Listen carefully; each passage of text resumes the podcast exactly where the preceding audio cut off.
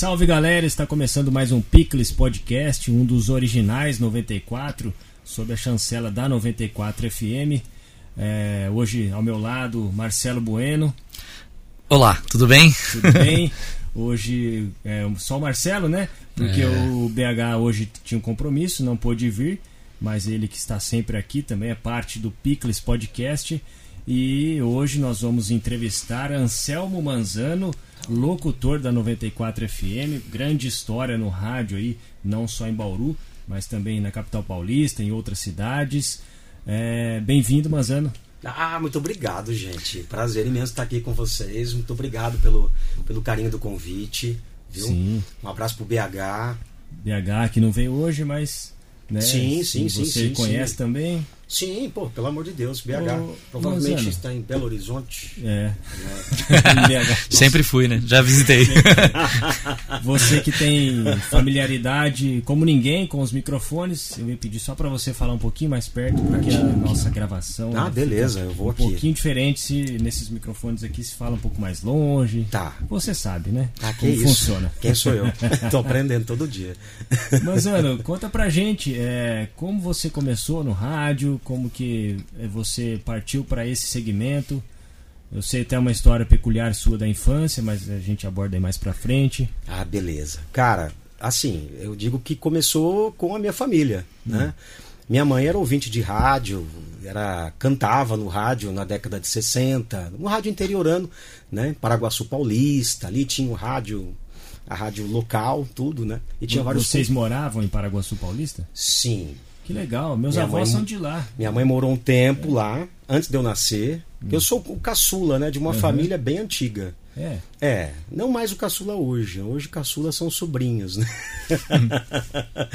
Mas assim, começou com esse, eu digo assim, com esse dom, não um dom, né, mas essa essa veia artística dela, né? É, enfim, com o passar dos anos, né, eu convivendo ali com a família, com os meus pais também, sempre escutando rádio de pequenininho. Mas nunca havia pensado em trabalhar em rádio. Aliás, quando eu tinha 17 anos, 16, 15, 16, 17, eu pensei, o que eu vou fazer da minha vida? Eu não tinha absolutamente, assim, nada na minha cabeça. Falei, putz, grilo, daqui a pouco acaba meu segundo grau. e o que, que eu vou fazer? Eu não tinha a mínima ideia, né? E sempre fui muito introspectivo também. Muito quieto, muito eu ali, uhum. quietinho. Chegava a gente em casa, fechava a porta. Até hoje. é verdade. É, vai se soltando em partes. Me né? fecho ali, tô dentro da minha casa ali, soltou eu, enfim, né? Mas assim, é... aí eu sei que eu escutava bastante rádio em Garça. E tem uma história longa até chegar em Garça, mas tudo bem, vamos lá direto. Quando eu cheguei em Garça, ouvia muito uma rádio chamada Centro-Oeste FM, né? Ali eu comecei a participar, aprendi datilografia. Olha, e através da datilografia, eu escrevia cartinhas, né, dando Olha. ideias de programa, pedindo músicas. Estou falando de 1990, 91, 92. Uhum. Resumindo a história, até chegar 93, eu ficava, ligava muito para a rádio, né? Por orelhão. Ficha, Pegava a fichinha a telefônica ficha. e ficava lá com o Walkman, escutando o, o, o, locutor, vendo a hora. Falei, puxa vida, acho que aqui ele vai ele vai liberar a ligação, aqui não vai liberar. E eu ficava, pá, pá, pá, pá, pá aquilo, né, quando eu não estava na escola. Se bem que a escola era do lado do Bosque de Garça. Uhum. E no Bosque de Garça tinha um orelhão. Às vezes eu chegava, eu entrava às sete e meia da manhã, mas eu chegava até mais cedo para dar uma volta no bosque ali, né? Eu não sei te explicar porque tinha um leão lá que rugia de manhã, eu adorava ver aquilo lá. Tadinho, tava preso na jaula. Mas enfim. é verdade. Aí, cara, eu sei que eu ligava de manhã, hora que eu saía da escola, e ficava ali com o Walkman escutando tudo tal.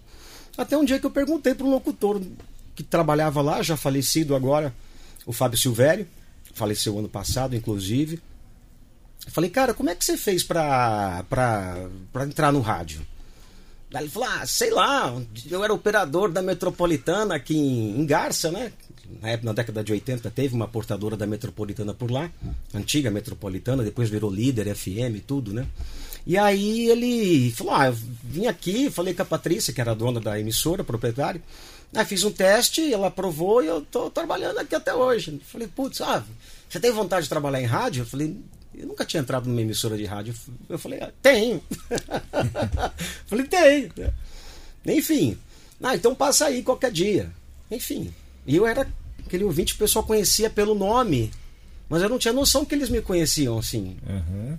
Até quando eu cheguei lá para conhecer a emissora, né, eu era gago, né? Eu não sabia falar, nunca aprendi a falar nada assim e tal. É gago mesmo, assim, com dificuldade de, de falar algumas Sim. coisas ou muito? É uma gagueira severa? Como que é? Tem níveis, né? Eu sou gago até hoje, digamos Olá, assim. Mas não Sim. dá pra perceber nada. Minha cabeça, ela, ela às vezes funciona numa aceleração muito grande, né? Eu aprendi a dominar um pouquinho mais isso, né? E atenção ali, a- agora, até, até conversei com, com o Gabs aí, é, TDAH, descobri que eu tenho déficit de atenção com hiperatividade, tal, tal, tal, depois dos 40 anos de idade, velho. Como é que eu ia saber disso, né? Pô, como é que minha mãe ia saber disso, né? Era uma criança agitada. Era uma criança muito agitada, né? E assim, a, terapia era, era Havaianas, né? Havaianas. Tinha, né? Não recomendo isso, papai e mamãe, pelo amor de Deus, existem Temos outros recursos. outros recursos, de maneira alguma. Mas enfim, de qualquer maneira, cheguei lá, ah, a, dona da rádio falou, olha, você que é um Anselmo Manzano? Eu falei, sou eu. Se ela ouvir isso aqui. Eu falei, sou eu. Ah, eu só falei uma frase. Eu falei, sabe que você tem uma voz bonita? Eu falei, não, é e mesmo? falou, não posso dizer o mesmo, porque Pela- pela voz que você tá fazendo imitando ela. Assim, na verdade, assim, eles estavam precisando de alguém para trabalhar lá, né? Para ser bem honesto, assim, né? Enfim.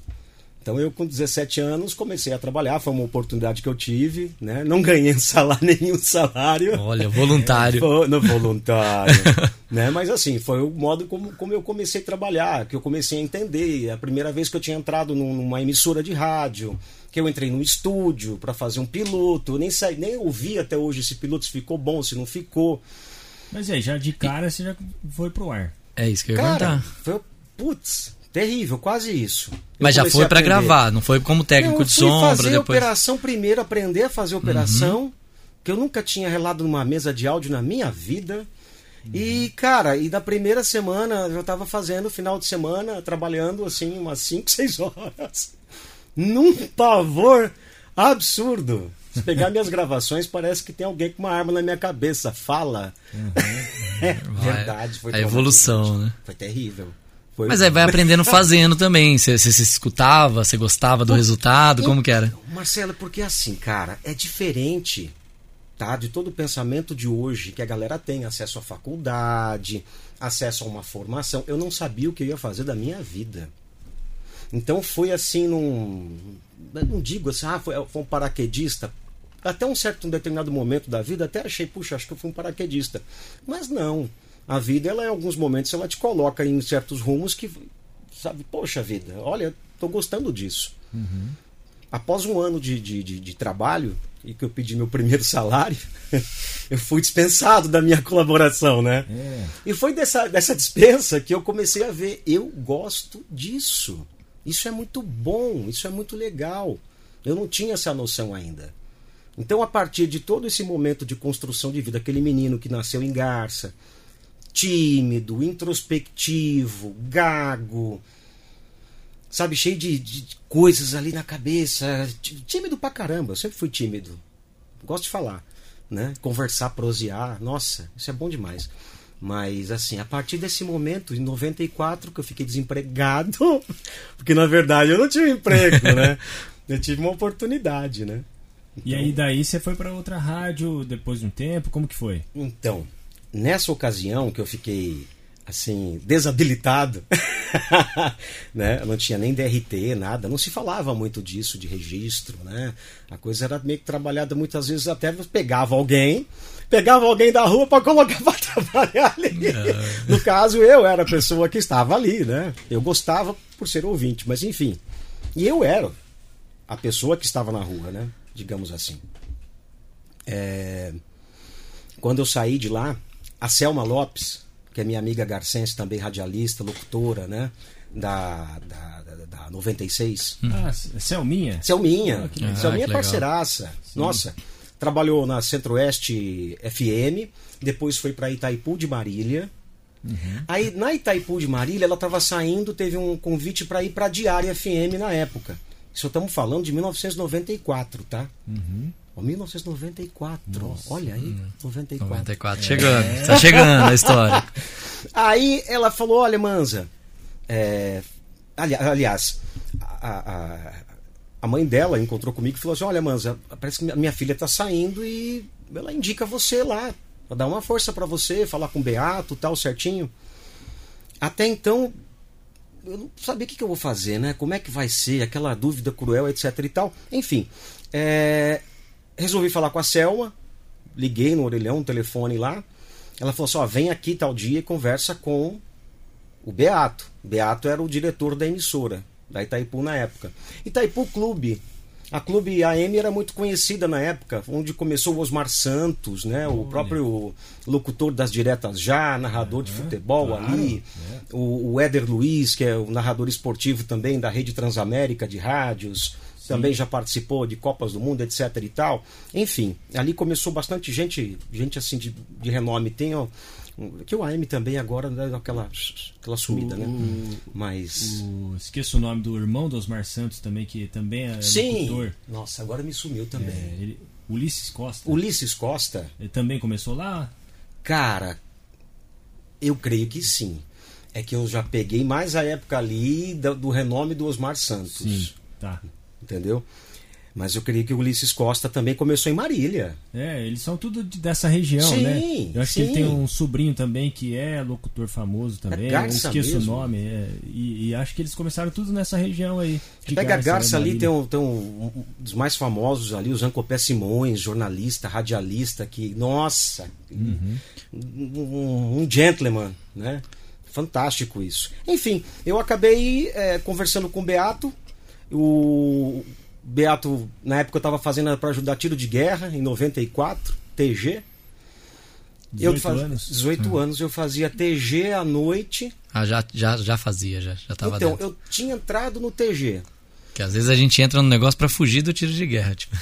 Não teve como. Não teve. Até porque quando eu estava fazendo entrevista, ah, eu quero tra eu trabalho em rádio, não dá. O sargento falou, ah, que legal, nós precisamos de um orador aqui no TG. É assim, caiu no erro. E acabou, acabei sendo o orador do tiro de guerra, né? Com todo o medo, receio ainda, tudo tal, enfim. Mas aí eu acabei indo para Itaipu. Beato é, era para um horário à tarde, não ia dar certo. Eu falei, eu acabei conversando com o locutor da manhã. Ele falou: vamos conversar com o locutor da manhã. Se ele quiser trocar com você, a gente troca. Você vem de manhã, aí você vai para Garça à tarde, de ônibus. Né? Eu acordava cedo, cinco e pouco da manhã, pegava ônibus, enfim, consegui o horário para entrar às nove da manhã, ficava até a uma. Da uma até da uma e meia pegava o ônibus, chegava às três da tarde, chegava em casa rapidão, tudo de ônibus a pé, pegava a minha barra forte, a bicicleta barra forte, verde oliva, Ó. ainda que meu pai mandou pintar de verde oliva metálica, né? E ia pro TG. Voltava do TG, eram duas horas de instrução e escola, né? E foi ali na, na Itaipu que eu comecei a minha carreira como manzano. Ah, tá. É, Profissionalmente porque ali. me perguntaram, qual que é teu nome? Você ficou meio. Ah, Eu tinha dificuldade em falar Anselmo, Manzano. Anselmo Manzano. Então na minha gagueira só. Ama- Arahamala, Não, aí eu falei Manzano. Ele olhou pra minha cara, ô garotinho, nome forte, hein? Ficou. Ficou. É o nome que minha família carrega até hoje, né? E, e deixa eu entender, na- nessa época você falou que não, não, não, não tava fazendo curso ainda de radialismo, não. não chegou a aprender. Aí tinha inspirações. Ouvia alguém no rádio, seguia o estilo, dava pra copiar o estilo de alguém pra aprender, como que era? Cara, muitas inspirações. É, Augusto Belucci, que é de, de, de Gália, aqui do lado, um locutor aqui de Gália. Ele. Perdão, desculpe. Ele gravava algumas fitas de Ribeirão Preto, umas fitas cassete. Porque não tinha também. Nem existia, não existia internet. Rádio via satélite era só a Transamérica e olhe lá que não pegava em Garça, né? Então ele gravava umas fitas cassete, trazia, né, com, com, com locutores de Ribeirão Preto, de Santos, de São Paulo, né, de várias emissoras, trazia e passava pra gente, a gente copiava e ficava escutando. E eu ficava escutando aqueles locutores, pô, nossa caramba, tal, tal, tal. Então o que, que eu fazia? Eu entrava dentro, dentro do meu quarto, e a hora que, que tinha um determinado tempo, eu colocava uma, uma caneta, né? E, e aí eu tentava falar as coisas, escrevia, redigia todos os textos dos locutores, como eles falavam, e aí tentava fazer no ritmo deles, entendeu? Mas eu não tinha técnica de respiração nenhuma. Eu não sabia ainda usar voz, cordas vocais, ainda demorou um bom tempo. Mesmo depois de muito tempo de carreira, assim, foi, foi muito. Continua sendo difícil, porque todos os dias não existe um ápice, né? Todos os dias você está aprendendo. Não existe um ápice. O radialista, ou comunicador, que ele, ou qualquer pessoa, creio, que fala, ah, eu estou no ápice. Cara, é todo dia. É um constante. É isso que é legal. Esse legal, é o barato. Legal. E é apaixonou é então pela rádio. Aí foi a, a trajetória eu fiquei, continuou. cara, na, na, na, na Itaipu de Marília, né? É, fiquei até, no, até o final de 94, até o final do TG. Aí, até o momento que eu. Aí sim, né? Eu fui mandado embora. Dessa vez. aí eu fui mandado embora. Fazia umas coisas que eu não podia fazer, não tinha noção, né? Cantava em cima de jingle, né? né? Né? Então tinha uns jingles assim que eram, que eram muito legais, né? E eu gostava de. Mas animadão, pelo jeito, né? Curtindo todo curtia dia. Curtia pra caramba. e aí, até o dia que, que, que apareceu um outro supervisor lá da rede Itaipu, né? Que já não tá mais aqui também. Deus abençoe, né? Na época que a gente falava pela primeira vez do El Ninho, né? E aí, quando, quando apareceu o fenômeno, apareceu, né? Já existia, a gente só nomenclaturou. E aí acabei, cara, sendo mandado embora. Por, famoso por cantar em cima dos comerciais, né? Enfim. As empresas estão lá, prefiro não falar o nome. Quem sabe um dia, né? E aí, enfim, foi quando eu, aí eu fiquei desempregado de verdade. Né? Eu fiquei desempregado mesmo. E já com o TG tinha terminado. E foi quando apareceu um outro. Já, já tinha trabalhado com ele. Apareceu um amigo que está aqui em Bauru, um dos melhores locutores que eu, que eu. É meu irmão, meu brother. Não só por isso eu acho que é um dos melhores locutores, publicitários principalmente. Né? Radialista sensacional, Júnior Alvarez. O Junião. Junião é. Exato, que trabalhou também. Foi também. Locutor 96. Isso, exatamente. Trabalhar. Uhum. Um foi puxando o outro, né? Legal, legal. Puxando o outro. E aí ele falou: olha, tem, um, tem uma vaga aqui. Na verdade. Né, Aonde quem, era? Na Rádio Jornal Cidade FM ah, ficava já... ali na Alameda dos Goivos. Isso aqui em Bauru, então ele, ele já estava aqui na. Ele estava aqui, eu tinha voltado para Garça, que eu né, tava, morando de no... tava morando com os meus pais até então. Uhum. Né, e ele já tinha vindo para cá. Ele saiu de Garça e veio para cá, para Bauru direto. Tá. Né? Quem estava coordenando aqui na época era o Vander. O Vander da Jovem Pan Avaré que hoje atualmente ele coordena lá, tudo tal, certinho, né? E o Vander é um locutor assim de extrema experiência, né, cara? Na, com, trabalhava, trabalhou na Rádio Cidade, em São Paulo, é, trabalhou na própria Transamérica, na Band, na Jovem Pan São Paulo, enfim, né? Todo aquele processo de década de 80 e 90. E ele veio para cá coordenar a Rádio Jornal Cidade e estava procurando um locutor. Enfim, Aí, nessa história, tinha um locutor que eu não sei quem é até hoje, chamado Silvio, que era do Paraná. Aí tava tudo certo para o Silvio fazer, engatar a marcha ali, uhum. né? Mas graças a Deus o Silvio não topou. Algo, algo aconteceu. algo aconteceu, que eu não faço a mínima ideia por quê, né? Aí o Vander, poxa vida, né? Vai você mesmo. Mas vai você, né? Então aí eu tive a oportunidade de trabalhar na, na, na, na 96, antiga né, Rádio hoje. Jornal Cidade certo. FM, que é uhum. difícil lembrar. Rádio Jornal Cidade FM, é, tal, tal, tal. É, é, é a atual 96, 90, que passou por várias mudanças, enfim. Antes era, eu lembro de falar Rádio Cidade. O pessoal falava Rádio, Rádio Cidade. Cidade é, você tinha, você tinha a, a, a a nomenclatura, a identificação no ar era Rádio Jornal Cidade FM. Porque uhum. tinha ligação com, com, com uhum. o Jornal da Cidade, é, o grupo, é, né, Cidade. Toda rádio tem um nome, né, na verdade. Né? Você, Aí que, que, que, que nem a acon- 94 FM é, F, é FM estéreo. Sim, 94 radiocomunicação, Radiocomunicação, FM estéreo. é. Exato. Aí o que, que aconteceu, cara? A Rádio Cidade, se eu não me engano, do Rio de Janeiro, ela tinha o nome e ela exigiu os direitos do nome. Não. Aí todas as emissoras que na época usavam, Tiveram que trocar Tiveram o nome. Que no trocar Brasil nome. deviam ser várias, né? Chamando Rádio Cidade da a cidade própria, tá. a própria Rádio Cidade de São Paulo Nossa. teve que mudar para Sucesso. Hum. Rádio Sucesso, se eu não me engano. Uhum. Sucesso em primeiro lugar, né, na época. E aí, que horário que você fazia lá, Manzano? Olha, eu fazia sempre, sempre fiz no começo de carreira folguista. Trabalhava como cobrindo folga.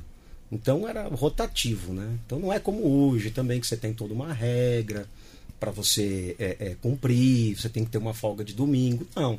Então, é, por exemplo, em Marília, quando eu estava trabalhando na, na Itaipu, eu fazia durante a semana e final de semana eu fazia mais, às vezes sem folga mesmo. Eu fazia dois horários, até três horários no final de semana, além da semana. Né? Dormia na rádio, isso foi muito legal. Tinha um colchãozinho lá, um quartinho lá tal. Eu pegava o, um espraço de prata, ia para Marília, é, abria, entrava lá umas 8 horas da noite, fechava a rádio meia-noite, ficava lá dentro tal, levava um despertador, que era um despertador, né, um despertador mesmo de trrr, Uhum. colocava para despertar tipo umas 15 para 6 da manhã, abria a rádio. Na verdade eu Caramba. ficava trancado lá dentro, né? Que o guardinha que morava do lado falou: "Ah, Manzano, eu vou fechar aqui a porta". E eu ficava lá dentro da clube Curtindo Itaipu, o estúdio e.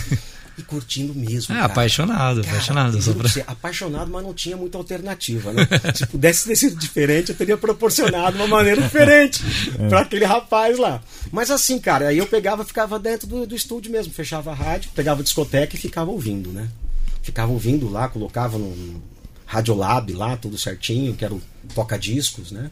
E ficava ouvindo. Eu, puta, era uma coisa mais, mais, gostosa do mundo, era a discoteca de rádio, que hoje tá tudo dentro de um computador, de um um pendrivezinho, você tem uma discoteca perfeita. Você escuta o que você quiser, a hora que você quiser. Você faz a tua lista no Spotify, enfim, e outras plataformas também. Mas assim, cara, pra mim foi maravilhoso. Foi uma descoberta ali fantástica. Aqui mesmo, aí quando eu vim trabalhar aqui em Bauru, era a escala rotativa. Então eu começava a dar folga, por exemplo, na quarta-feira pro, pro, pro Marcinho, pro Márcio Augusto. Márcio Augusto Dias, né? Poxa vida, Marcinho que já faleceu também, né? É, começava a dar folga para ele de manhã.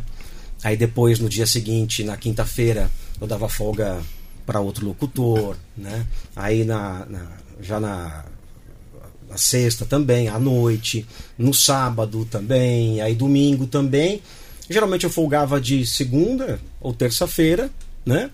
E era to- toda essa sequência. Às vezes trabalhando seis horas seguidas, sete horas seguidas, oito horas seguidas no ar.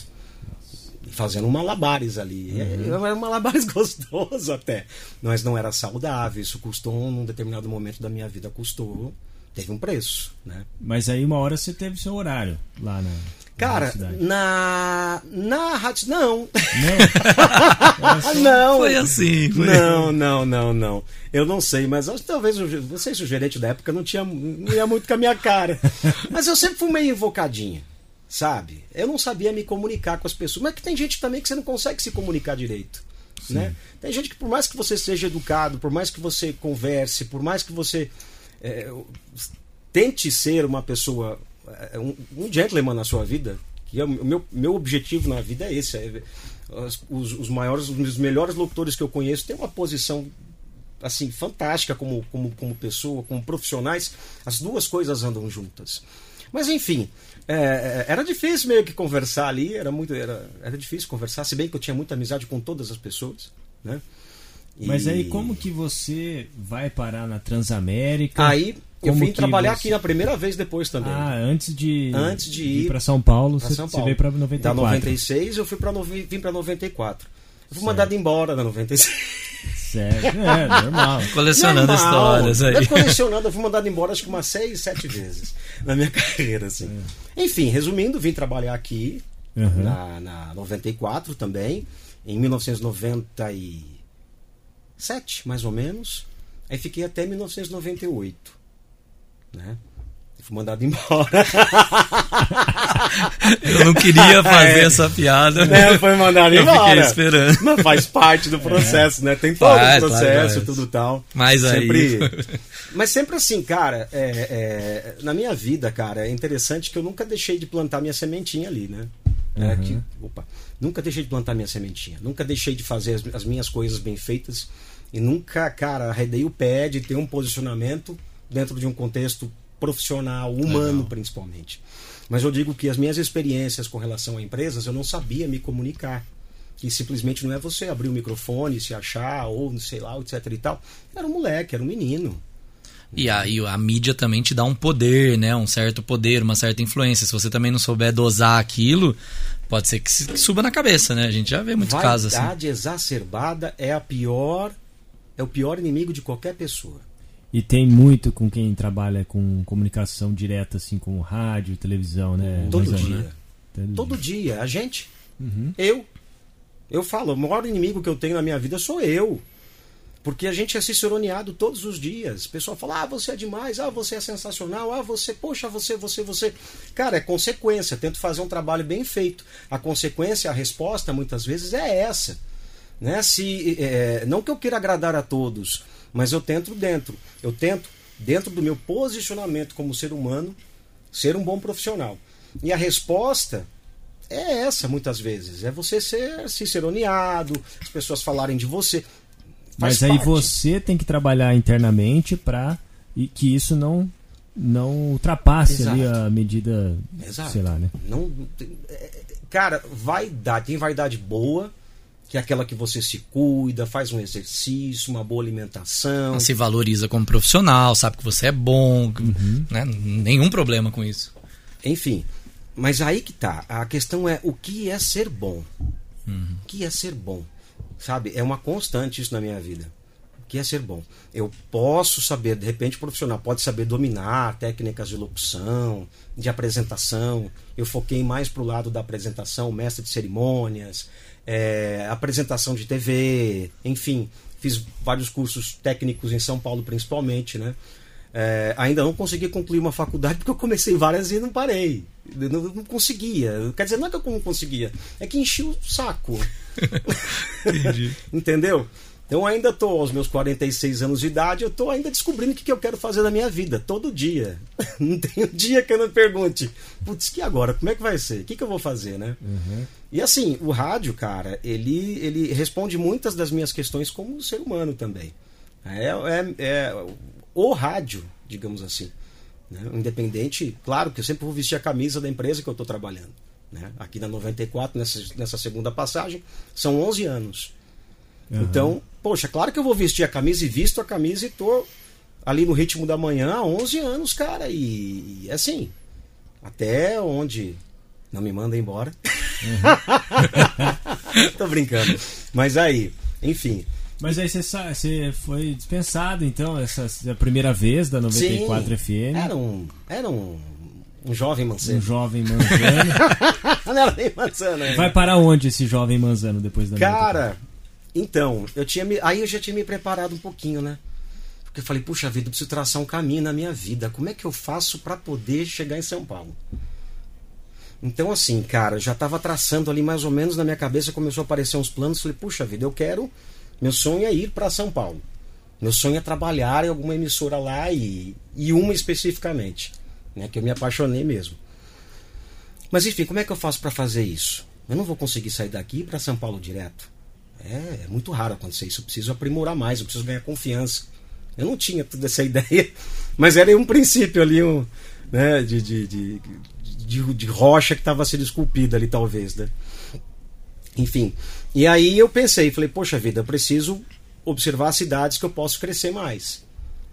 Então aí teve, antes de ser mandado embora, eu peguei minhas férias e meti as caras, peguei um busão aqui e fui para Ribeirão Preto sem conhecer ninguém, não conhecia ninguém. Gravei várias fitinhas cassete de piloto. Eu montei minhas fitinhas, peguei a fita lá, abri as fitinhas, gravava, aprendi, porra, três minutos é um tanto bom. Coloquei é, gravações de comerciais, um pouquinho de locução, tudo tal. Aprendi a fazer um pilotinho de para locutor, né?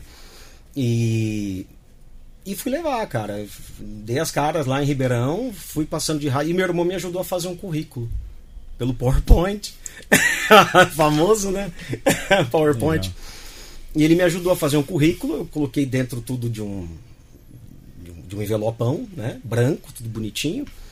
É, com, né, com uma fita. Até hoje eu tenho uma fitinha daquela, até vazia, guardada lá, de lembrança, com um telefone, né? E fui levando de rádio em rádio, difusora, na clube, é, que mais? Ai, cara, que mais? Eu levei algumas, alguma, mais algumas emissoras ali que agora estão me fugindo. A própria Líder, que existia lá. É que mudaram muito a conquista, né? A, a, aquela Mega, que depois. Enfim, vários nomes mudaram, né? Hoje é Rede Mega de, de comunicação. A difusora faz parte hoje do grupo Tati. Né? Então teve várias e várias mudanças. A própria é, Clube de Ribeirão Preto ela tem um, é um, um grupo de, de, de, emissoras de rádio. Enfim. Mas nessa altura do campeonato a carreira estava pro rádio, era rádio mesmo. Cara, não tinha outra opção, não tentava outra coisa, não pensava. Eu gostava muito de rádio. Legal. Foi a primeira. A, a, a, na minha vida, ou na vida até da minha família, o trabalho apareceu primeiro por necessidade. Então não tive, não fiz o planejamento de currículo, de pensar, olha, eu vou para um lugar, vou fazer faculdade, não. Falei, vou trabalhar. Né? E vou trabalhar, como é que eu faço para trabalhar isso da melhor maneira possível? Aí fui correndo atrás, me esculpindo, conversando com amigos, ouvindo orientações, gravando, né, tudo, escutando. E aquilo foi, falei, poxa vida, Ribeirão é uma cidade que. Aí passei até uma viagem que eu fiz com meu pai. É, inclusive, quando, quando eu saí daqui de Bauru, e já tinha deixado material em, em Ribeirão Preto, fizemos uma viagem, a princípio que era para ser de Garça até Uberaba, né? Aí meu pai falou assim: vai de carro, né? Falou: olha, aproveitar que você está aí parado, meu pai viajava, né? Vamos, vamos para Uberaba comigo? Aí fui, fui para Uberaba com ele de carro. Pegamos estrada de manhã cedinho. Então, aí chegou em Uberaba, oh, vamos para Uberlândia? vamos para Uberlândia. Aí em Uberlândia, aí, em Uberaba eu deixei também. Passei Aproveitou a viagem. Deixei lá, né, uhum. umas fitinhas. Aí Uberlândia, vamos. Aí Uberlândia também, mesma coisa. Enquanto ele estava trabalhando, eu ia, peguei busão, ia a pé e deixei em alguns lugares. Uhum. Aí, quando ele terminou o trabalho em Uberlândia, ele falou: Vamos para Goiânia? Nossa. Eu falei: Vamos para Goiânia. Né? Ela eu conheci um conglomerado, organização Jaime Câmara, que eu nem sei se existe ainda, né? Eram, inclusive, uma coisa muito rara de se ver. Quatro emissoras, uma do ladinho da outra, você olhava o vidro, né? O aquário, e via quatro emissoras, né? Eram quatro estúdios. Quatro assim... estúdios de quatro rádios completamente diferentes uma da outra. Ah, é? Era Mas era do isso. mesmo grupo. Era do mesmo grupo. Funcionava dentro ali uma TV, funcionava um jornal ali dentro, né? Daquela forma, de se fazer comunicação na década de 90, né? não como hoje. Enfim, ali eu comecei também, deixei vários pilotinhos ali, né? Aí ele falou, vamos para Brasília. Aí eu fui conhecer a Brasília também com ele.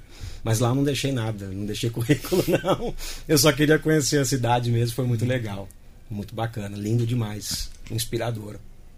Inspiradora. E aí, aí algumas dessas fitinhas deu certo? Deu Ribeirão Preto.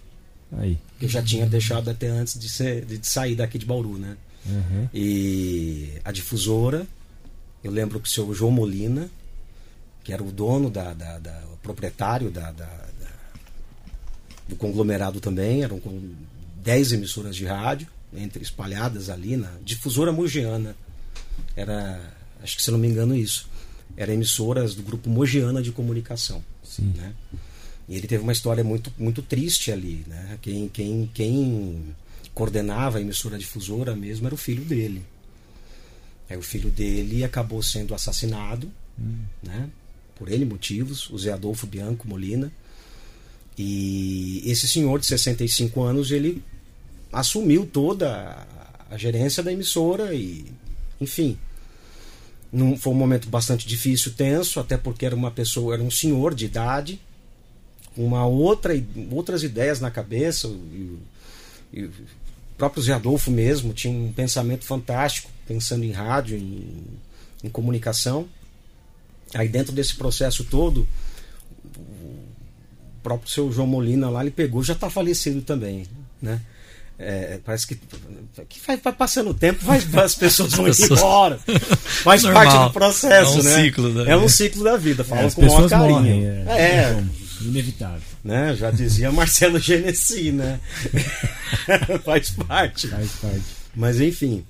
É, e aí ele montou um projeto na própria, na própria avenida que levou o nome do filho dele, Zé Adolfo Bianco Molina, montou um projeto muito bonito de prédio, tudo tal, colocando a regional, rádio regional na época e difusor FM num, dentro de um, de um de um prédio só, três andares, lindo demais. É muito, muito até parecido que é, que, é que a 94 tem uma estrutura fantástica. Né? Eles, eles conseguiram pensar num modelo de fazer rádio assim lindo demais. É, é muito raro encontrar um, um, prédio como o da 94 FM. E falo isso de todo o coração do mundo, é muito raro. Você pode viajar para vários lugares. A própria grupo difusora hoje, que já pertence ao grupo Tati de comunicação, então, é, também são, são épocas diferentes, né? Aí eu fui trabalhar, enfim, resumindo, na difusora e na regional. Uhum. Na regional eu comecei, foi o primeiro trabalho como voz padrão, gravando, né, chamadas, vinhetas, tudo. E fazendo também locução na, na difusora e externas, tudo ali foi. Começou um outro. Opa, e aí foi caminho. mandado embora quando? É. Foi mandado embora. Não, mas eu fui mandado embora. Ah, um, um, mês e, um, ano e meio depois que eu tinha entrado, eu era mais novo, gente. Eu era o mais novo. Sempre, na, até um certo tempo na vida, eu era o mais novo. Uhum. Então o que, que aconteceu? Alvo fácil. Alvo fácil. né?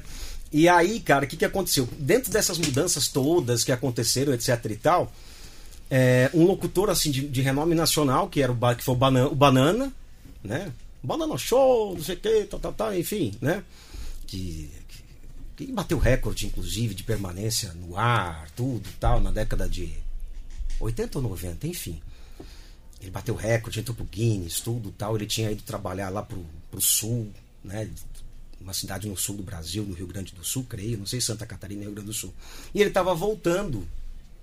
Nessa volta, ele tinha um contato dentro é, da difusora e falou, meu, poxa vida, vamos pegar você num. Muito parecido, né? Oh, poxa vida.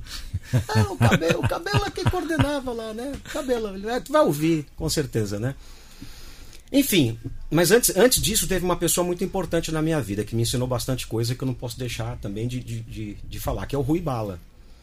O Rui, um dos locutores mais tops que eu conhecia ali, com experiência de, de, de copas, de cobertura de Copas do Mundo, de, de, de, de, de Olimpíadas, é, de shows. O cara acompanhou uma turnê inteira do YouTube no Brasil, sabe? Um inglês fluente, o cara com uma cabeça fantástica. Tivemos nossos encontros e desencontros, né? Mas ele trabalhava ali e ele me chamou para trabalhar dentro do programa dele, que era um programa de entretenimento que tinha os temas, tudo tal, personagens, tudo, e, e ali eu participava, né? Quando abriu a possibilidade de mandar e-mail, por exemplo, né? que a rádio começou a trabalhar com e-mail. Nossa, estamos com e-mail, que era proibido você ter é, é, é, internet dentro do estúdio. Quando começou a internet, não, era trancado a sete chaves. Não pode! Vai tirar atenção. Tirava atenção, é. Que, Orkut, proibido! Os computadores bloqueados, né? Cara, era uma outra realidade completamente diferente. O Rui na difusora, ele, ele, ele teve esse papel de trazer todo sabe, o network dele, o feeling dele, todo, todo o conhecimento dele e colocar isso ali. Tanto que a primeira vez que foi falado bunda, o dono da emissora ligou: Você está falando bunda da minha emissora, ao vivo! o que é isso? Vocês estão pensando que o rádio sempre, de uma, até hoje, de uma certa ele é conservador. Ele é bastante conservador. Né? Mas, poxa vida. Poxa, você era um programa descontraído, você levou a bunda. Enfim, né? Nossa, deu aquele bafafá, não, porque falou bunda, tal, não sei o que, não sei o que, enfim, né? Aí é, o Banana, nesse, nesse, nesse, nesse meio tempo, com uma coordenação diferente, tava voltando. E aí tiveram que mandar alguém embora. e aí fui eu, né? Eu fui mandado embora. E o Banana veio. Foi pra difusora. É, mas o mais legal, né, assim, não que mais, seja o mais legal, é que um mês e meio depois me chamaram de volta. Ah, pra, pra mesma emissora. pra olha mesma só. emissora. Legal. né? A galera falou, pô, mas por que vocês mandaram o Manzani embora? Manzani, Manzani é legal e tal, tal, tal, tal, tal. Juntou a galera, pô, não sei o quê. E o Banana teve um convite para ir para São Paulo nesse meio tempo e acabou. Ô, e foi, pra, voltou para São Paulo. Onde assumiu lá várias emissoras, trabalhou, voltou a trabalhar, né? Em várias emissoras da capital. E aí também, poxa vida, digamos assim, o sucesso dele. Aliás, o suce- o sucesso dele não foi minha derrota. Porque tudo é experiência, né? Mas eu saí de lá cabisbaixo. Puxa vida, eu saí de lá triste. Eu Ali foi um momento bem triste ali da vida, sabe? Bem triste mesmo, assim. Cabisbaixo. Poxa, um colchãozinho em cima do carro. Meu pai foi lá buscar. Foi uma coisa assim muito doida. Você indo embora de Ribeirão. Ribeirão. Tá. De Ribeirão. Mas aí um mês depois você é chamado de Aí volta. passou um mês e meio, dois meses, toca o telefone e falou, ó, vem cá conversar. Aí voltei pra lá, enfim, resumindo a história, voltei. Fiquei mais um ano e meio. né? Aí dali também tem outro caminhozinho. Aí dali também começou uma outra jornada. Né? Que eu não fui mandado embora. Ó. Aí, as Aí coisas As mudaram. coisas mudaram. Aí começaram a mudar um tiquinho, cara. Mas aí, como foi essa mudança? Eu tive o convite para ir para Transamérica, né, que era a rádio que eu tinha parado ali na frente, na década de 90 ainda. Era aquele sonho que você falou antes? Exato. Ali eu parei com. Eu tinha 19 anos, tinha acabado de fazer o tiro de guerra. Eu parei com meu, meu irmão, estava morando em São Paulo, meu irmão mais velho. Eu fui, tirei, tirei umas- uns dias de férias, fui lá passear com ele.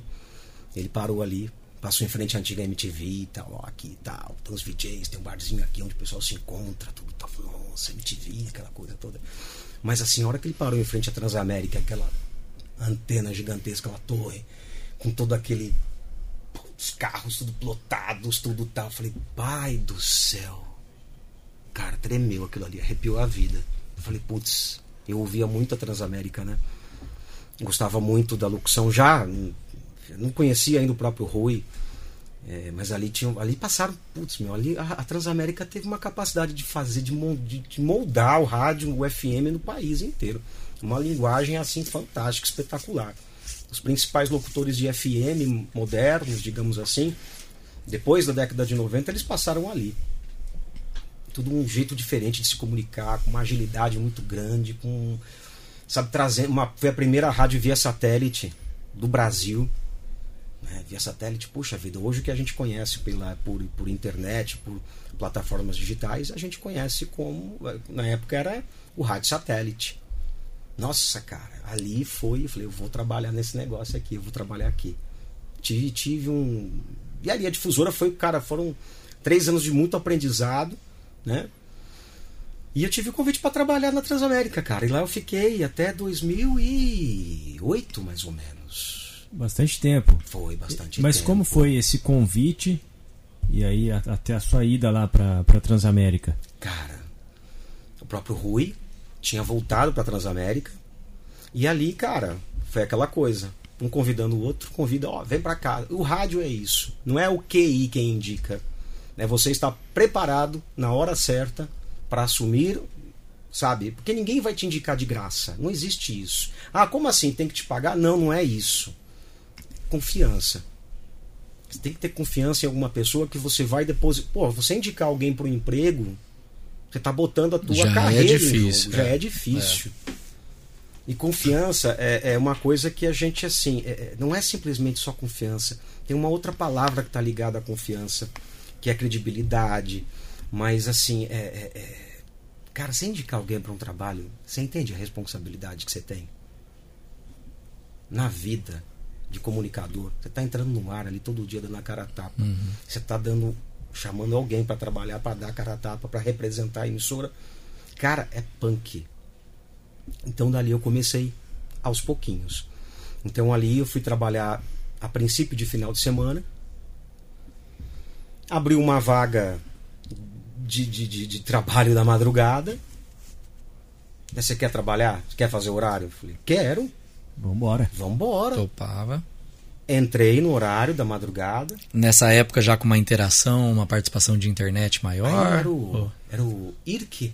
Ah, se não me engano. ICQ, IRC, aquelas coisas. ICQ, IRC, tudo tal. Começou Mas ali. a rádio já estava atenta para essas coisas? Estava ou- atenta. A, a- a Transamérica, né, a capital, geralmente, São Paulo é uma cidade, é um, é um país diferente para a comunicação. Queira ou não. Por mais que a gente esteja conectado, o Brasil, todo mundo tal, São Paulo é um lugar diferente para se fazer, para se morar, para se viver. Eu ainda me assusto aqui, aqui no interior com, com, com o conservadorismo das pessoas. Né? Eu, eu fico meio assim, falei, poxa vida, eu ainda tenho, tenho uns olhos muito grandes, mas algumas distâncias muito grandes, de, de visões, e que, que, que com o passar do tempo também, aquele rapaz, de- aquele menino de Garça, teve que passar por todo um processo para poder chegar ali também e entender como que é a realidade da vida. Quebrando tabus, quebrando modos de pensar. Aí entra todas as questões também de desconstrução, né? De todas as coisas, as questões que a gente é construído no meio machista, né? No, no meio extremamente homofóbico, num, num- num- assim, numa sociedade extremamente racista, numa sociedade extremamente, sabe, é, é, pesada. E ali você começa a se a encontrar e a ver coisas de- e, a, e a entender toda a realidade diferente. São Paulo, cara, não para. Você tá ali, cara, se você tropeçar como eu já tropecei, vão você tem que se reerguer sozinho. Dificilmente alguém vai estender a mão para você. Aliás, o interior tem essa característica de irmandade, digamos assim, ainda. Mas é, é, uma, é, uma, é um contraponto, né? Ao mesmo tempo que é conservador, tem uma, o estender da mão. São Paulo tem uma compreensão muito grande da vida como um todo, mas ao mesmo tempo, se, se- você cair, ele te atropela. Todo mundo tá ali para vencer, né? Exato. Parece que é qualquer E, vencer, né? e aí você entra também, o que, que é vencer? A hora que você está dentro do metrô com milhões de pessoas, você fala, o que, que é vencer? Né? O que, é ter sucesso? Muitas coisas mudam na vida da gente. O modo de pensar, a comunicação, muda completamente. Até o modo mesmo dentro da Transamérica chegou a um ponto que, puxa vida, não. Não dá mais, não vai mais. Entendeu? E aí você quis voltar pro interior porque é, eu vi que eu soube que você também trabalhou na TV Unesp, né? Sim. Prestei um concurso. Sim. que até então, até onde a gente sabia, se sabe, né, tem vários processos correndo a respeito disso. É, de, de- de- era um cargo público. Enfim, prestei o concurso em 2008. Aí você já estava querendo sair da Transamérica? Cara, eu sentia muita falta do interior. Você queria voltar pro interior? Porque, cara, São Paulo é maravilhoso, é tudo de bom, etc e tal, mas ali, quando você chega num.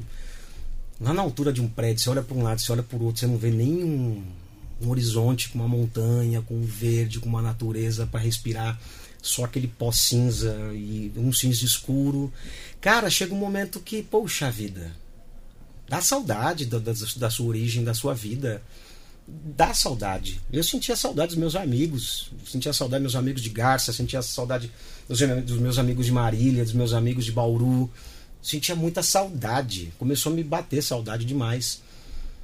E eu tive a possibilidade de prestar um concurso, de passar em primeiro lugar, né? Legal. E falei, poxa vida, é a hora que chamou. Falei, poxa, gente, muito obrigado. Ainda em determinado momento, trabalhei durante alguns meses na Tropical FM em São Paulo mesmo. Pedi demissão na Transamérica. Saí da Transamérica. Fiquei um tempo, falei, putz, agora vou aguardar, porque tá para chamar, né? Dá para chamar já. Na chamada, falei, putz, mas eu, eu nunca tive condições financeiras de me sustentar. Ia falar, trabalhar na Transamérica você ganha dinheiro? Não, eu vou trabalhar em rádio, você vai ganhar dinheiro. É, é, não tem. É difícil você trabalhar na comunicação e ganhar dinheiro, ficar rico, milionário. Muitas pessoas tinham essa ideia, né? ah, tá em São Paulo, você tá bem de vida, você tá não sei o quê. Não, pelo contrário. Sempre foi muita luta. Que a gente aparece mais na mídia, aparece um pouco mais do que, de repente, outras profissões. Isso não quer dizer que você esteja ganhando dinheiro, né? Quanto jornalista, vocês, vocês, mesmos- vocês conhecem que estão ali né, no dia a dia na labuta. É, a expectativa é que essa visibilidade se transforme em grana, mas nem sempre acontece. Acabei voltando pra cá, enfim, trabalhei na, na, na Tropical FM é, três meses, né? na rádio do Ciro Aguiar, que foi um cantor da década de 60, sambista, tudo. então uma gente boníssima demais. Pedi demissão e vim para cá. Aí então o começo da TV Unesp aqui, toda 2009, a abertura. Legal. 2009, gravadinho, toda a entrada quando entrou no ar, toda a mudança de direção, todos os enroscos uhum. que tiveram dentro da emissora, enfim. Mas aí você, na para TV Unesp, você veio para ser apresentador? Apresentador e locutor. Locutor. Porque dentro, eu não, eu não sou jornalista, uhum. mas dentro da, do, do, do escopo, do escopo de radialista, eu tenho habilitação para fazer apresentação, né? Então, uma apresentação de, de, de, de que você, eu só não, só não poderia apresentar, por exemplo, até poderia apresentar uma, fazer uma bancada de jornal, vai. Mas eu não sou um jornalista, não vou redigir. Se bem que toda a base do radialista também é a mesma base do jornalista. A ética, principalmente. Não vai entrar no ar para ficar falando besteira. Uhum. Não tem como. Sua palavra, o microfone é uma arma. A responsabilidade é a mesma. Todo, todo o tempo da minha vida foi pautado dentro dessa questão de responsabilidade. Não dá para entrar no ar nem um dia não sabendo o que, que você vai falar. Hoje eu sei o que eu não devo falar, porque eu me esculpi dessa maneira. Eu me esculpi, cara, e baseado em, em princípios assim, no, no caráter que meu pai me passou, mas também aprendendo a desconstruir as coisas também que, que eu aprendi na minha família que não eram legais. Né? Dentro da luta da minha mãe, observando meus irmãos, meus amigos, observando as pessoas a, a todo o meu redor. Né? Então, ao mesmo tempo que você se constrói, cada vez mais que você. É, é aquela história, né? Platônica, cada vez mais que eu sei, menos eu sei que eu sei, né? Então é aquela coisa. Eu sei que eu abro o microfone todo dia e aí tem uma pessoa que pode estar depressiva do outro lado, tem pacientes de hospitais que hoje, né, graças a Deus com a internet, né, mandam mensagem pelo WhatsApp, mandam mensagem, sabe, direto para você, mandam mensagem aqui na rádio, conversam com você, pede uma música, olha, eu tô aqui, sou enfermeiro, não sei o que. E hoje eu tenho uma, uma audiência dentro aqui da 94 há 11 anos. Eu vim para voltei para 94 em 2010, aliás. Fui para a TV Unesp em 2009 Aí em 2010 recebi um convite do Alceu Rodrigues. Falou: olha, nós estamos abrindo uma vaga aqui. Foi exatamente esse o processo que aconteceu. Nós vamos abrir uma vaga aqui. Temos interesse é, é, em colocar uma pessoa nova para apresentar o ritmo da manhã. E foi assim que aconteceu. Eu vim, sentei com ele, conversei, trocamos ideia, trocamos papos, falamos sobre passado, falamos sobre é, TV Unesp, falamos sobre experiências de vida, etc e tal, e foi um reencontro. Nos reencontramos, digamos assim. Muito bom. E nessa você saiu da TV Unesp ou continuou lá e aqui? Na TV Unesp fui mandado embora.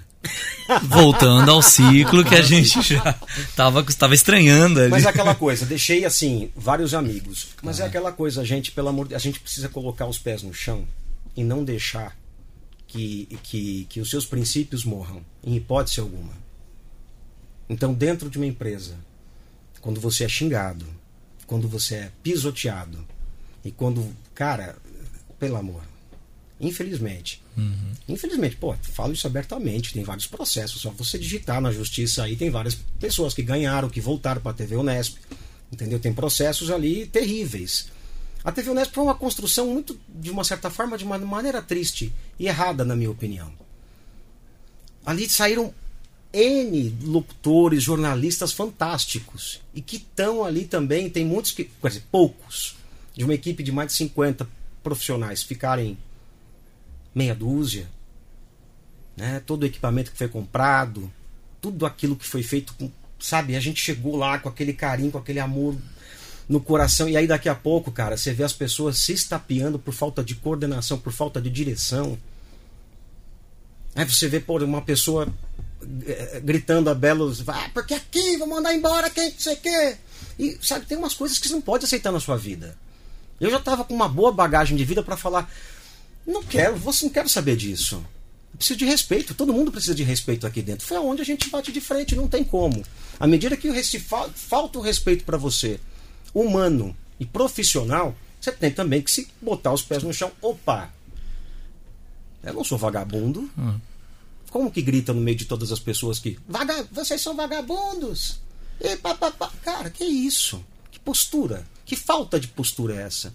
Que E falta de humanidade. E outra essa? coisa que a gente aprende também em veículo é que é trabalho de equipe, né? Você não tem uma equipe motivada, você não tem uma equipe Exato. que divida com você as coisas ou, que esteja acreditando junto no projeto, Exato. nem não tem dinheiro que faz o negócio funcionar, né? não faz as coisas funcionarem. Não só lá, em qualquer lugar. E a- aí entra aquela questão. Se você não tem uma coordenação, se você não tem, não fa, se você não agrega valores positivos, as pessoas dentro dessa dessa torre de Babel começam a se estapear com o próprio conhecimento que tem. Precisa ter a gestão, né? Precisa ter gestão e gestão humanizada. E gestão também, que é um ponto legal, que uma alguma vez a gente pode conversar mais, gestão de comunicação que é desafiadora, Exato. porque é uma área que muda tão rápido. Você tem que estar muito aberto, mas também ao mesmo tempo você não pode se perder no meio das novidades, né? A gente falou de internet, vai chegando. Você não pode acreditar que ah, a internet. Porque senão fica aquela coisa, a internet vai matar isso, né? Uma coisa vai matar a Você outra. não pode ficar preso ao passado, mas você também não pode se fechar ao que vem. Do que né? vem, porque senão você ele bloqueia a internet dentro do estúdio, né? Você vê? É complicado mesmo. E as pessoas acabam é, sem, sem, sem um- uma gestão de comunicação, aí entra aquelas questões da vaidade. Muitas pessoas que tinham acabado de sair da faculdade com conhecimento ali acadêmico, tal, tal voltado para coisas diferentes ali tal, e sem a experiência humana ou técnica, inclusive, de estar ali no dia a dia, fazendo, apresentando. Cara, a hora que, que isso começa a acontecer, você só vê. Você sabe o destino que isso vai dar. Infelizmente, o destino é, é triste, ele é duro. E se você não tem responsabilidade com dinheiro público, aí que a coisa pega mais ainda. Então a TV Unesp até hoje, para mim, foi um grande aprendizado, continua sendo um grande aprendizado. Foram quase cinco anos dentro da emissora. Né? Tenho, assim, puxa vida, deixo, é, deixei e tenho até hoje no meu coração 99% de pessoas maravilhosas e meia dúzia de tapeteiros. E aí a vida vai girando. Vai e aí você volta pra 94. Eu já tinha, aqui já, aí já estava Já tava 94, em aqui. 2010, conciliando os dois empregos também, tudo tal. Um dos E assim, programas cara, super consolidado também, né? Ritmo um da Manhã. Ritmo da E manhã. trabalhar e, e, assim, trabalhando dentro de um contexto de absurdo, sabe? É, Cara, o Alceu é fantástico. O Alceu, ele, ele, ele, ele- a- a- o, o respeito que o Alceu, que o Paulo, né? Eu conheci o Sica, que que amor de pessoa. Eu pude trabalhar da primeira vez que eu trabalhei com o Sica, né? Falecido é, é, jornalista fantástico, amoroso. Trabalhei com a Dalva também, que ajudou a construir o jornalismo dentro, não só aqui da, da emissora, mas de uma forma regional. Fantástico. Então, desse contexto de, de, de, de, de integridade, de respeito, sabe? Netão, pelo amor de Deus. Cara, e assim, sem puxar saquismo, gente. Vamos falar sério. Eu tenho um respeito muito grande pelas pessoas que me dão essa a possibilidade de poder entrar aqui no ar. Aí falar o que você quer, não é falar o que eu quero. É falar, digamos assim, do jeito que eu, o que eu quero, dentro da responsabilidade que estão me dando. E que me dão há 11 anos, sabe? Eu tenho muito or- orgulho e carinho e muito amor por isso. Em algum momento, enfim, a vida ela vai trazer coisas novas, etc e tal, né? Calma, que meu filho tá aqui quietinho, fica aqui. Depois você apresenta ele É, depois eu gente. apresento ele. E, e assim, é, mas assim, enquanto, enquanto houver sol, né, a gente tenta iluminar as pessoas também, né, com amor, com carinho, com tudo aquilo que a gente aprende na vida. Então, É, e, diga. e- e o Manzano é um profissional baita respeitado. Assim, eu, é, eu já ouvia falar seu nome antes de entrar na rádio. E a gente sabe, né, vendo aí o seu trabalho, né, você é, leva tudo com muita seriedade profissional, né? sim. E você tem ouvintes do Japão também, né, Manzano? Ah, até, Até no Japão. Você tem muitos ouvintes que parece ter uma relação muito próxima com você. Uhum. E Isso a gente consegue observar. É, ouvintes que são muito frequentes aqui na rádio, né? Fala, é, mandam mensagens, não só no, no, no seu horário, mas em outros também. Mas a gente vê que no seu horário é, tem alguns mais próximos, né? Como que é isso? Cara, é assim, é todo aquele trabalho de construção também. Você entra no ar todo dia, né? E botando para fora, levando o trabalho com entretenimento. Então, assim, o entretenimento é você botar as pessoas para cima, passar ótimas energias. Poxa vida, principalmente nesses últimos anos que a gente tem vivido, né? De, de, de, de nós estamos é. vivendo ainda, nós estamos em pandemia ainda. Mas desde que quando começou a pandemia, ou mesmo antes dos, dos, dos desencontros políticos, as brigas, etc e tal, cara, foco, objetivo e vão para cima. Vamos levar a galera para cima, sem perder a nossa ternura, o carinho e amor pelo próximo. Jamais. Eu tenho vários amigos que eu estudei e que foram embora para tudo quanto é lado, né?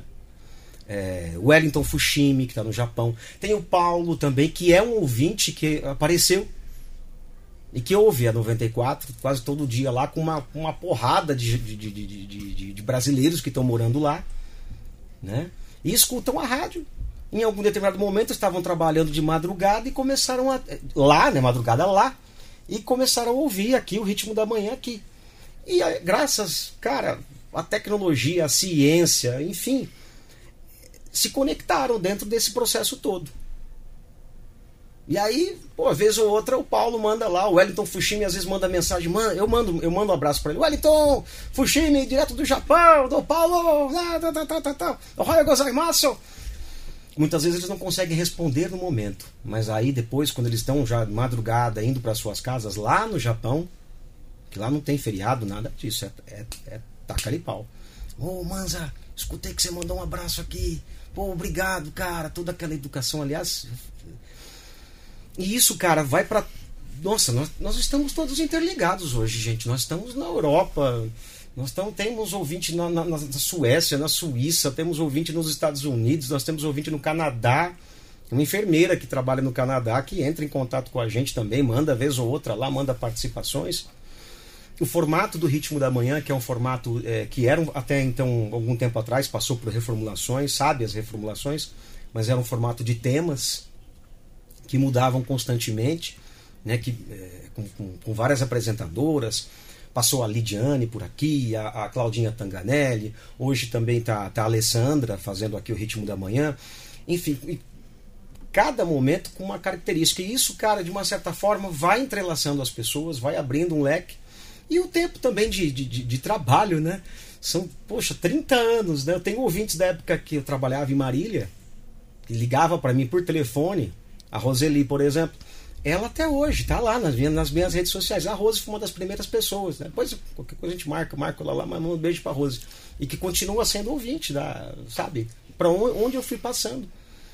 É, eu tenho ouvintes, cara, que, que, que, puxa vida, que me escutam há tanto tempo. E assim, é, é, é, você entra na casa das pessoas. Todos os dias as pessoas te recebem na sua casa, te recebem no carro, te recebem na internet. Então, assim, o, o ouvinte ele tem uma intimidade com você. Pode ser, muitas vezes eu não conheço pessoalmente o ouvinte, mas eu falo com ele, com ela, né, direto ali, né? É. E ele, e o ouvinte chega para mim, o ouvinte, o ouvinte, Manza, já chamo de Manza. Já criou tanta intimidade. É, eu já não assusto mais com isso, né? É só agora um pouco mais assim com a internet, mostrando a cara, uhum. está de máscara, com boné. Falou, Manza! Ixi, Maria. Reconheço. devendo, né? Na SPC, na SPC te manda a carta. Mas não tô brincando. Mas assim, você entra num Uber, por exemplo, aplicativo. O cara, ô Manza, eu sei que é você. Falei, pô, você... mas você eu conheço, eu, eu às vezes não conheço a pessoa, mas a pessoa me conhece. É interessante isso, né? essa, essa troca de, de, de... Você é reconhecido então nos lugares. É, de uma certa forma, de uma certa hoje. Forma, sim. Aqui em Bauru, principalmente. Aqui em Bauru é uma constante isso. Sempre que eu pego um aplicativo, sem carro, agora andando a pé, sempre que eu pego um, um app, né? Usando máscara, tudo bonitinho, certinho. Cara, é interessante isso. Tenho notado uma, mas pela sua. Você acredita. É que hoje, né, com a internet, a gente faz. Você, né, ver, mas... você vê mais os locutores é, com fotos né, nas redes sociais, é, vídeos, né? Hoje a gente faz live durante os programas.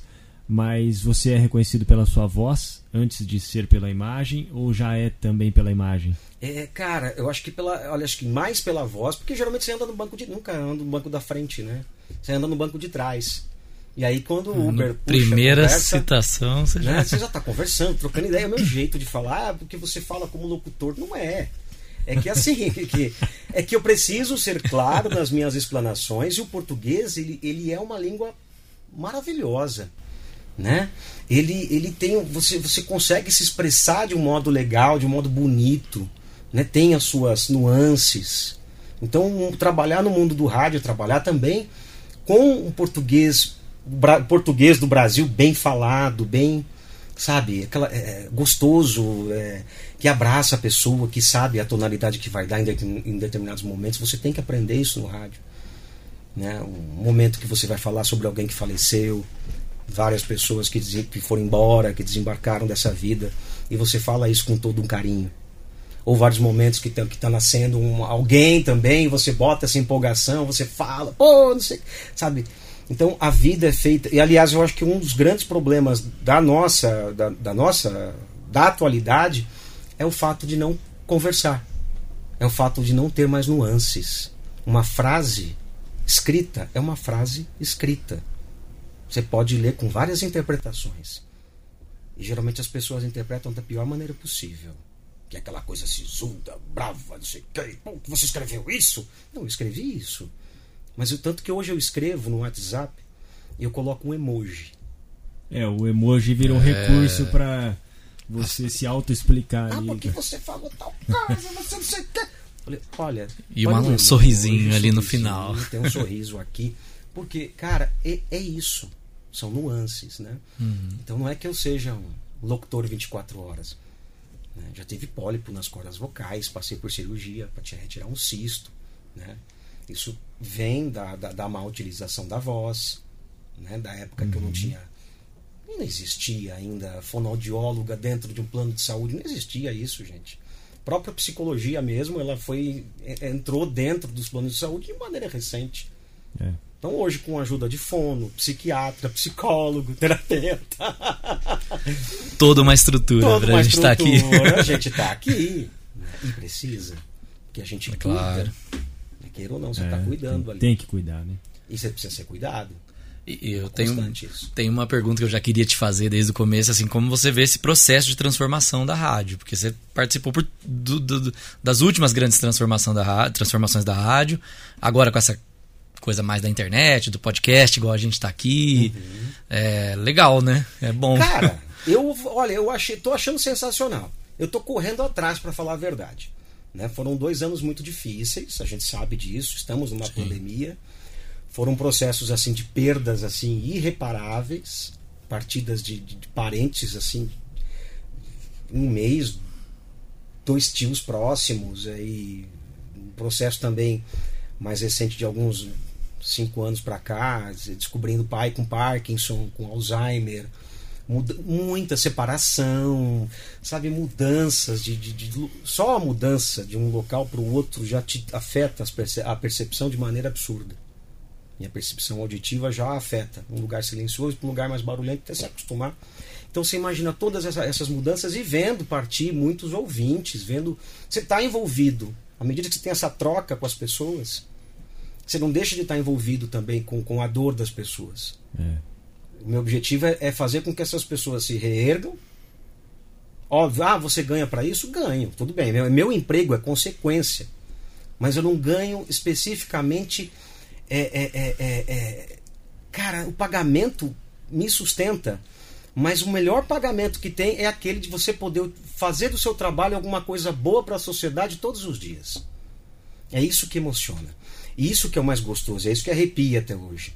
Fala, essa é a adrenalina mais gostosa. Eu tenho pavor de altura. Eu tenho fobia de altura. Se eu subir uma escada, eu tenho eu tremo. Mas, cara, essa adrenalina de você estar tá ali junto, e o que eu estou percebendo é isso, que, que toda essa a transformação do rádio, ele tá, ele tá chegando cada vez mais próximo do, do ouvinte, do internauta, do telespectador, que é uma coisa só hoje. Não é simplesmente um internauta. Não é simplesmente um ouvinte. Não é simplesmente o telespectador ali, é tudo. Todo meio de comunicação, que você, os meios de comunicação que você pode entender na vida, ligados, linkados. É. Cara, isso é, rico demais. Isso faz a gente tremer, faz o coração disparar. É bonito isso. Olha que possibilidade que a gente tem na vida de poder fazer algo importante para as pessoas, não só para a gente. É. Por isso que a, a, a, a, gerência interna ela tem que ser constante. Você tem que se gerenciar, você tem que se posicionar constantemente e baixar a tua bola quando tem que baixar. É se equilibrar na hora que tem que se equilibrar. Porque, cara, é um caminho sem volta e cada vez mais vai ser assim. Uhum. Eu tô curtindo, eu tô correndo atrás. E você tá. E você é, também quero tá, saber. Com, tá com seus projetos, né? Vamos, vamos conhecer eles, como que vai ser. Sim. sim. Já temos o projeto do Deu que Falar, né? Junto com a Lei Mionte. Podcast, podcast também, né? né? Conversando com várias pessoas, são destaques aí nas redes. Mais recentemente, um projeto com um, um parceiraço, Felipe Alavarce. Felipe, ele é professor, ele é um esportista, é, cara, ele é técnico, né? E nesse processo de reconstrução de vida, a gente se reencontrou, digamos assim, né? Eu já tinha, eu tenho problema de escoliose, hérnia de disco, tem dores, né? Tem muita dor, dor crônica de uma certa forma. E dor crônica, poxa vida, é uma coisa que você vai convivendo, né? Todo mundo tem dor. Quem não tem dor na vida? Né? Todos nós temos de uma certa forma. Todos nós temos dores. Somos humanos, né? Exato. E brutos, né? Brutos, vivemos um mundo bruto. Enfim, é, nesses últimos, últimos meses já fazia, já fiz pilates com o próprio Felipe. Fiz pilates, fiz reconstrução muscular, né? Osteopatia, enfim. E, e aí, nesse reencontro agora, ele falou: Ó, cara, vem treinar comigo. Eu conversei com ele, a gente se reencontrou nesse período de mais baixa de pandemia. Eu fiquei enclausurado, não conseguia sair de casa, eu saí de casa para trabalhar. Eu fiquei extremamente focado no meu trabalho. É, é, nesses, nos últimos dois anos, principalmente, aguardando uma vacina, esper, guardando os meus pais, sem ver minha família. Fiquei mais de um ano e meio, sem, quase um ano e meio sem ver meus pais, que estão em Curitiba por conta das condições de saúde dos meus pais, dos meus irmãos, enfim, e vindo trabalhar, né? É, tentando levar um pouco de, de, de, sei lá, tudo aquelas coisas que a gente conversou aqui, uhum. né? Chega uma hora que não tem como, você é humano. E o último ano meu foi assim, punk. Eu comecei a travar, literalmente.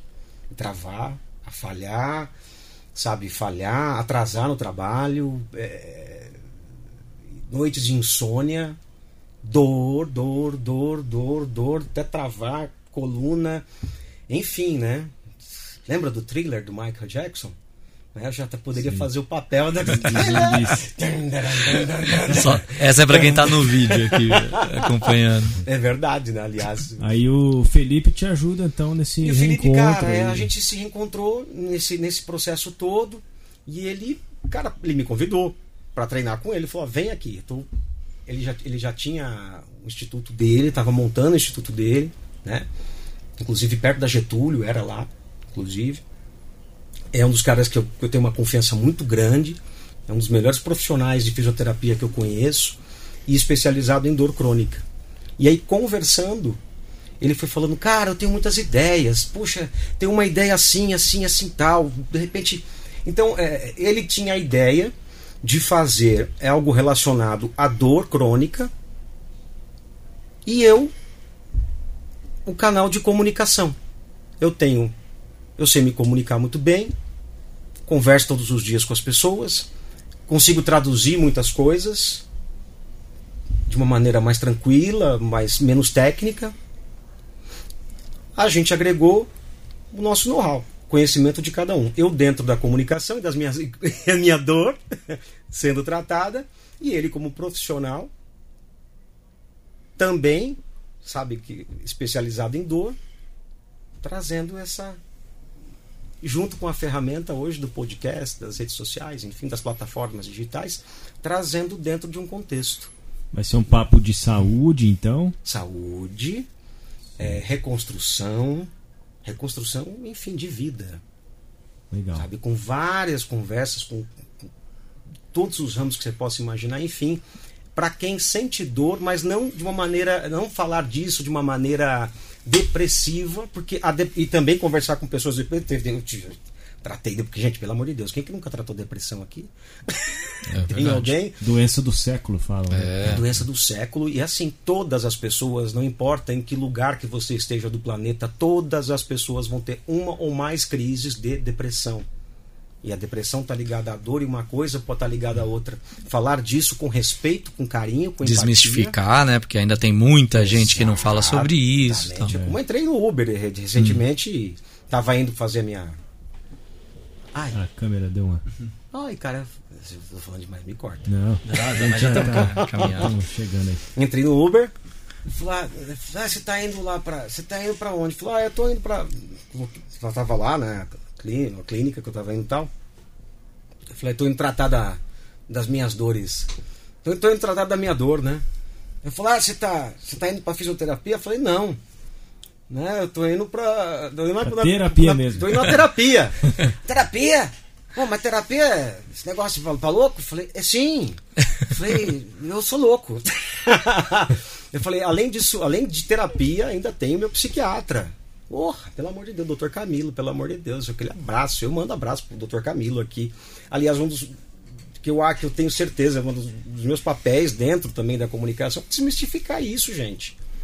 Eu, É, e eu- que oportunidade que você tem também, né? Pô. Tanta gente ouvindo aí. Como é que alguém fala pro outro, pô, isso é coisa pra louco? Cara, quem fala isso é louco. Ah, mas é muito desconhecimento, né? O É. Brasil passa por um Demais. momento difícil mesmo. Nós temos um processo muito grande pra gente se conectar como seres humanos. Imagina como. Mas eu Nossa. acho que a, grande responsabilidade nossa aí na comunicação é também colaborar um pouco para melhorar esse ambiente, né? Exatamente. Então acho que o nosso papo aqui já traz muita colaboração. Acho que o o seu papel no dia a dia, o fato de você se abrir, né? Acho que é Sim. muito legal também você estar aqui com a gente se abrindo, comentando. Não Acho que tem ajuda vergonha, muito. né, cara? Exato, não tem porquê. É aquela história do Gonzaguinha viver e não ter a vergonha de É. ser feliz. Eu sou aquilo, a construção da minha vida. É, e um papelzinho dentro desse contexto todo, dessa vida inteira, esse planetinha espalhado aí nesse. Cada vez que a gente vai cada vez mais longe, tentando observar o planeta Terra, a gente vê que poeirinha, né, que nós somos. Chegando aí aos momentos finais. Finalmente. Temos duas perguntas que a gente faz sempre para os nossos convidados, a mesma pergunta, as mesmas perguntas. Vamos lá. A primeira delas o Marcelo vai fazer. Um lugar favorito aqui em Bauru? Oh, rapaz! Ah, Posso falar minha casa? Minha casa, enfim. eu gosto do meu trabalho, me sinto assim, quando eu estou dentro do meu estúdio, do meu estúdio, do estúdio da rádio, eu estou mais do que em casa, né? Quando eu estou com os meus cachorrinhos, é a coisa mais gostosa do mundo. Nossa, pelo amor de Deus. E assim, o que eu gosto muito, cara, é de, é, por exemplo, tão, é tão- tá, tá bem difícil hoje, né? Mas eu- um lugar tão gostoso aqui em Bauru é o Jardim Botânico. É, é gostoso demais ouvir aqui. É verdade. Jardim Barulhinho. Botânico é realmente Muito bom. é, um baita lugar. E uma última pergunta, Manzano. O Bauru original, com picles ou sem picles? Com picles. Seguimos no nosso Seguimos na unanimidade. placar, né? picles! Bauru sem picles é misto. É misto. A velha polêmica. É isso aí. Muito legal te conhecer mais, viu? é Falei pra isso. você no começo, assim, acho que era uma.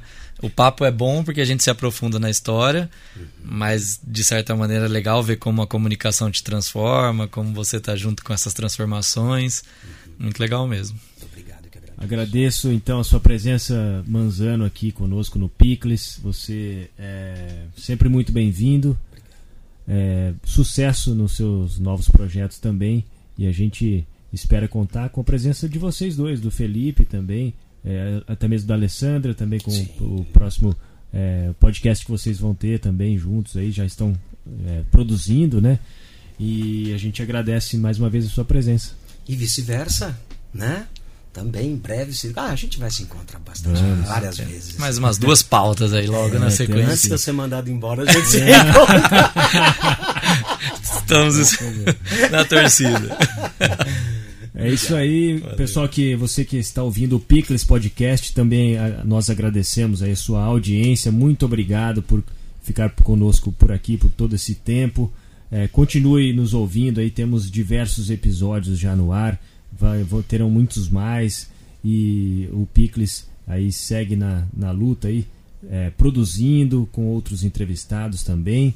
Você que quer participar do Picles como um patrocinador, pode entrar em contato pelo WhatsApp 14 99868 2300.